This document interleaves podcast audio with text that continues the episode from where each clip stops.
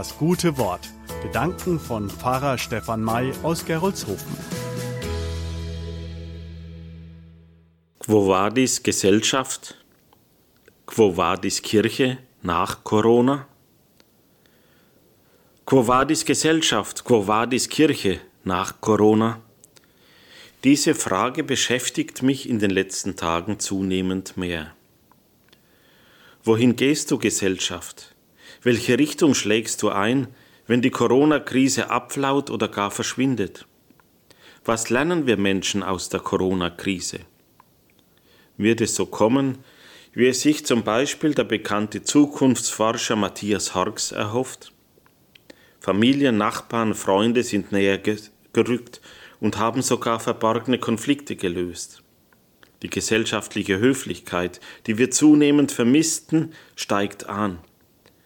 Lehrer haben viel über Internet-Teaching gelernt.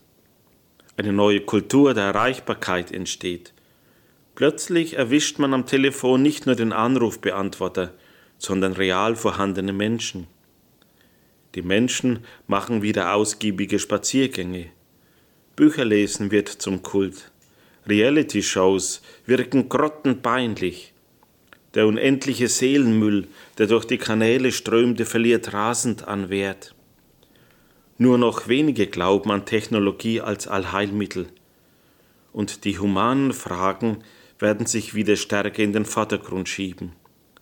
Was ist der Mensch? Was sind wir füreinander? Wird es nach Corona in diese Richtung gehen? Wird es zu einer Neujahrsrichtung kommen, oder verfallen wir langsam oder gar rasant wieder in die alten Muster, wie es der italienische Psychologe Gianluco Castelnuovo prophezeit? Er meint, aus psychologischer Sicht wird danach eine große Lust da sein, wieder loszulegen, zu arbeiten und zu feiern. Die zweite Jahreshälfte wird voll sein mit beruflichen Terminen, mit sozialen Ereignissen, mit Konzerten, mit der Lust auszugehen. Es wird diesen Sprungfedereffekt geben. Wir wollen dann in die Welt schreien, dass wir zurück sind nach diesem hässlichen Abenteuer Corona. Wem stimmen Sie eher zu? Matthias Horks oder Gianluca Castelnuovo? Quo vadis Kirche?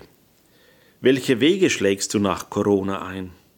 Hast du aus dieser Krise etwas gelernt? Zurzeit werden nahezu alle traditionellen Systeme der Kirche heruntergefahren. Es finden keine öffentlichen Gottesdienste mehr statt. Die Bildungshäuser haben ihren Betrieb eingestellt. Die vielen Sitzungen auf höchster und auch auf unterster Ebene kein Thema mehr. Es hat mich sehr nachdenklich gemacht dass eine der ersten Verlautbarungen vieler Bischöfe zur Corona-Krise die Befreiung der Gläubigen von der Sonntagspflicht war. Da habe ich mich gefragt, welche Menschen von heute glauben die Bischöfe da vor sich zu haben? Glauben sie wirklich, dass Menschen nach solchen Befreiungsgeboten hungern? Sicherlich vermissen viele zurzeit ihre heimatlichen Gottesdienste in gewohnter Gemeinschaft. Aber ich frage mich, braucht es neben dem Angebot der Gottesdienstübertragungen im Fernsehen tatsächlich noch in allen möglichen Gemeinden so viele Übertragungen von Messen aus leeren Kirchen? Zeigt das nicht eine gewisse Fantasielosigkeit? Haben Menschen, die jetzt durch die Krise aufgerüttelt werden und sich neuen Fragen stellen, nicht die Sehnsucht nach ganz anderen seelsorgerlichen Formaten? Müssen wir uns als Kirchenmänner und Frauen nicht vielmehr fragen, welche Art von Spiritualität suchen heute Menschen? Was könnte echtes Schwarzbrot für ihren Seelenhunger sein? Haben wir überhaupt die Chance und die ausdrucksstarke Sprache der leeren Kirchen entdeckt, in der eine besondere Figur, ein besonderer Text, ein leiser gregorianischer Gesang oder eine besondere Installation ein Refugium für sorgenvolle Seelen sein kann?